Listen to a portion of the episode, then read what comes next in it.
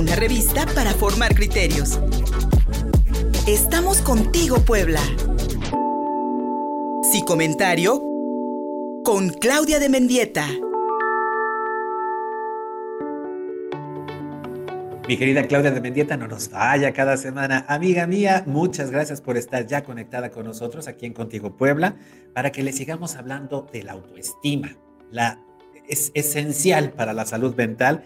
Y ahora con esta pregunta que por supuesto nos vas a responder, ¿cómo formamos nuestro autoconcepto?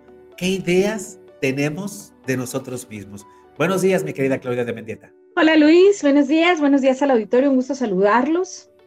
Bueno, fíjate que una autoestima sana siempre va a partir de la autoaceptación.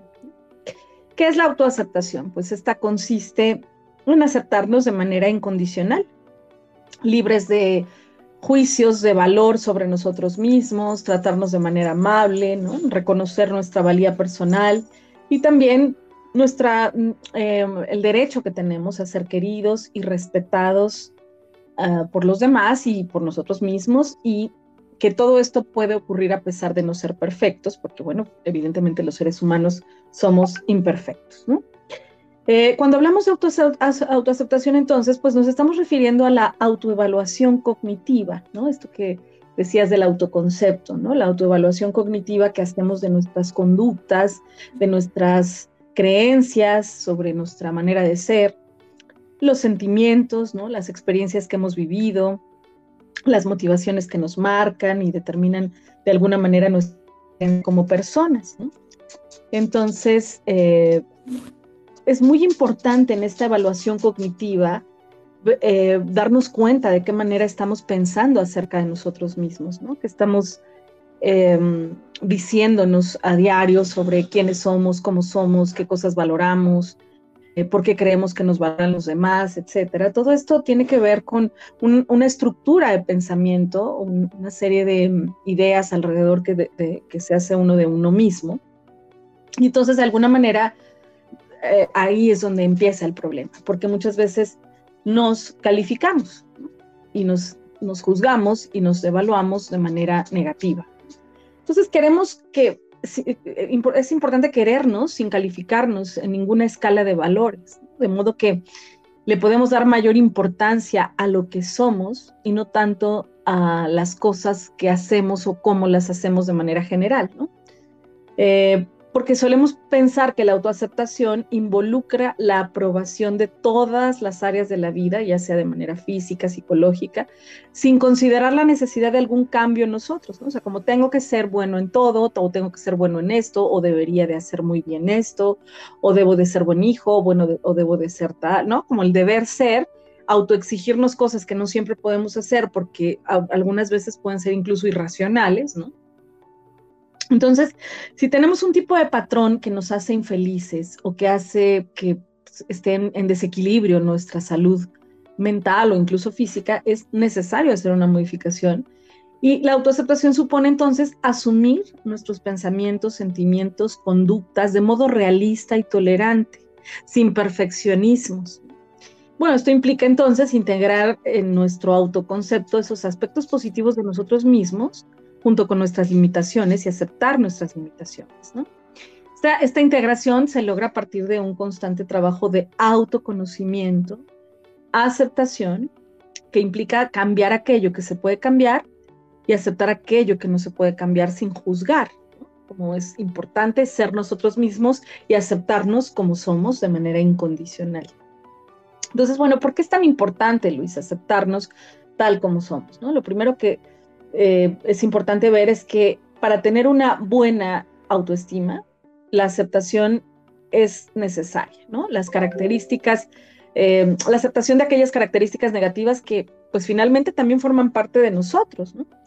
Eh, implica la autoaceptación ser conscientes de esas, de esas áreas no tan positivas o no tan fuertes o nuestros defectos, como quieras llamarle, ser más conscientes de esto, de sus causas y de cómo influyen en nuestras vidas, ¿no? Eso es muy importante, porque al aceptarlas también estamos dejando de, gastar energía, digamos, en negarlas, en luchar contra ello, en esconderlas, en sentirnos inferiores o Una vez que nos aceptamos como somos, también nos sentimos menos presionados, menos ansiosos, ¿no? Y podemos usar esa energía, digamos, en realizar verdaderos cambios, ¿no? De cosas que sí necesitamos cambiar y que es importante que generemos un cambio en ellas, ¿no?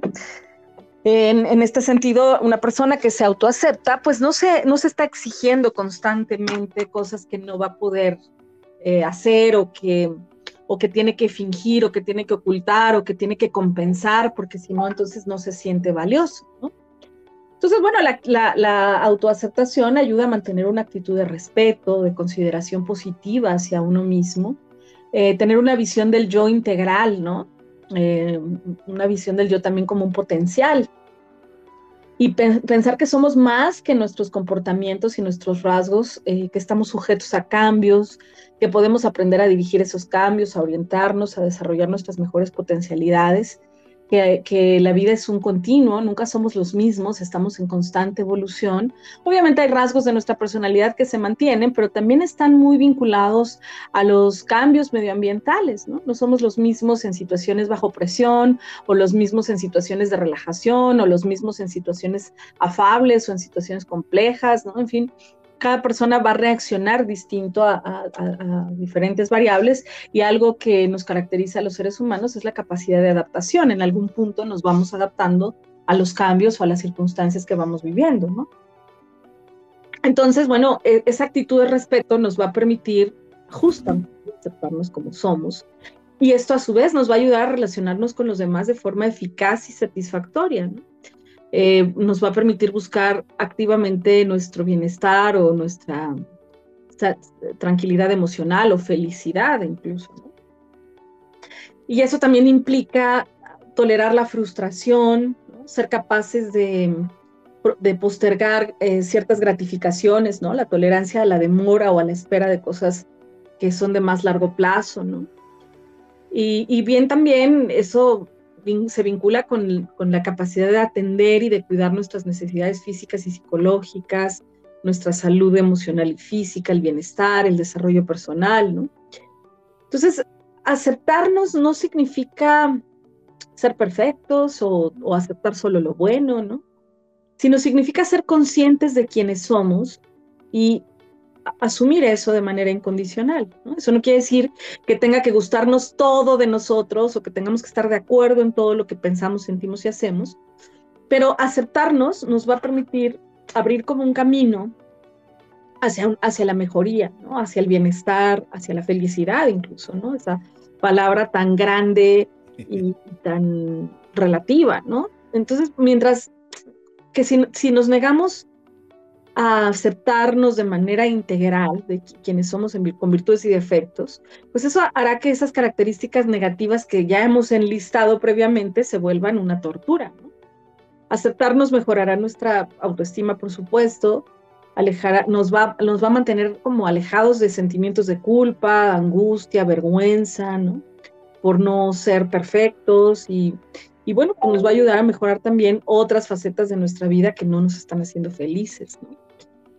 Eh, esta idea como de la perfección, pues no existe, ¿no? Es importante admitir nuestros errores o nuestros defectos, porque cuando nos enfrentamos con nuestros, con lo que consideramos nuestros fracasos, pues es difícil de pronto eh, no negar las consecuencias de los errores, ¿no? Y entonces eh, a menudo podemos empezar como a, tratar de evitar esas dificultades o de, no mostrarlas o de negarlas, ocultarlas a, mí mismo, ¿no? Entonces, bueno, una persona también puede, puede modificar su autoestima y su autovaloración a partir de hechos, ¿no? Donde la interpretación que hacemos de esos hechos no siempre es la mejor y tiene que ver con no aceptar, no aceptarnos, sino aceptar las circunstancias, ¿no? Por ejemplo, alguien que acaba de jubilarse, se da cuenta que sus ingresos ya no son suficientes a partir de ese momento, por ejemplo. Y es muy probable que esa persona tenga el impulso a lo mejor de comprar cosas o de salir o de hacer gastos que no puede hacer ahora como los hacía antes. Y es una manera de evitar sus problemas porque no está aceptando una nueva realidad en la que tiene que hacer una serie de ajustes eh, y, y, que necesita hacerlos para mantener equilibrio. Entonces, de alguna manera se introduce la idea de que de que necesita mantener para ser feliz o estar bien el mismo nivel o las mismas características que tenía antes. O bien quien empieza a sentirse inútil porque ya no está haciendo lo que solía hacer, por ejemplo. Entonces, la, la autoaceptación es una alternativa muy eficaz a este tipo de comportamientos autodestructivos o ideas autodestructivas. Si yo me acepto como soy, si acepto mi realidad y mis circunstancias, pues voy a estar mucho más eh, tranquilo conmigo mismo, voy a, ser más productivo en mi vida eh, de, manera en la, manera en la que yo quiera, ¿no? Eh, y de esta manera la, la, autoaceptación va a ayudar a reducir los niveles de ansiedad, de angustia, ¿no? Y por lo tanto reduce también la probabilidad de involucrarme en conductas perjudiciales, ¿no? Adicciones, compras compulsivas, comer por ansiedad, etcétera, ¿no? Em, creo que es importante reflexionar, me acepto, me cuido, me, me, trato de manera amable, a veces estamos más enfocados en los demás y somos amables con los demás, pero soy, soy amable conmigo misma, soy generosa conmigo misma o, me estoy juzgando constantemente y me, me, sanciono emocionalmente por no ser perfecta o por sentirme insuficiente o por tener una mala opinión de mí, ¿no? Entonces es importante, suena fácil aceptarse, pero no aceptarse puede hacer que nos sintamos más ansiosos con respecto a lo que sea.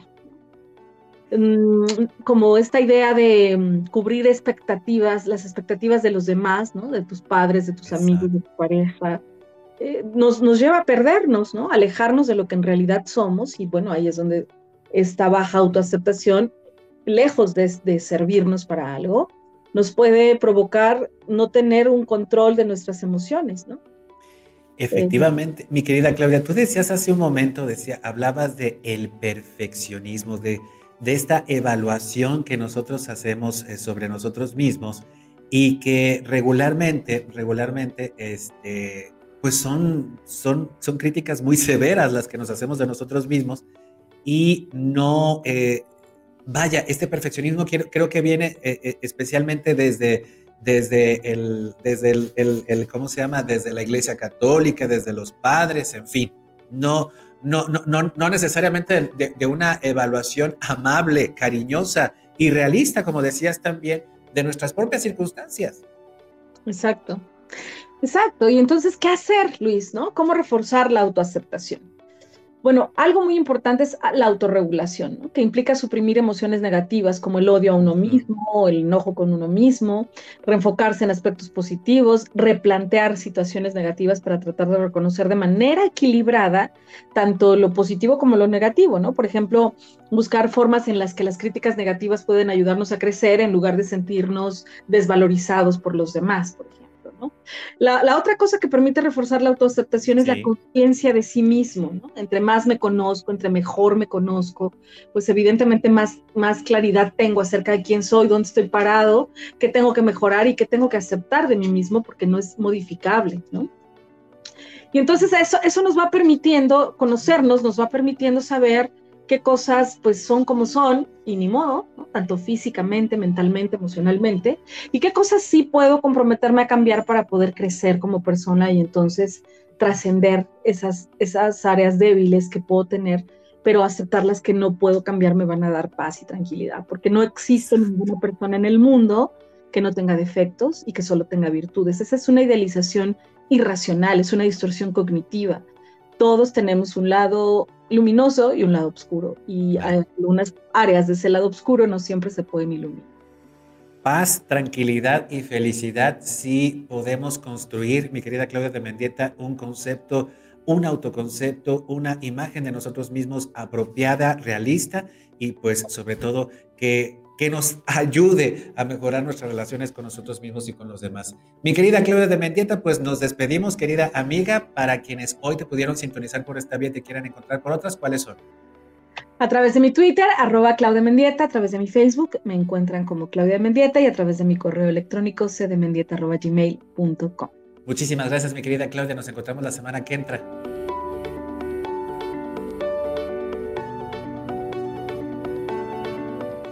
Envíanos un WhatsApp al 22 13 60 14 18.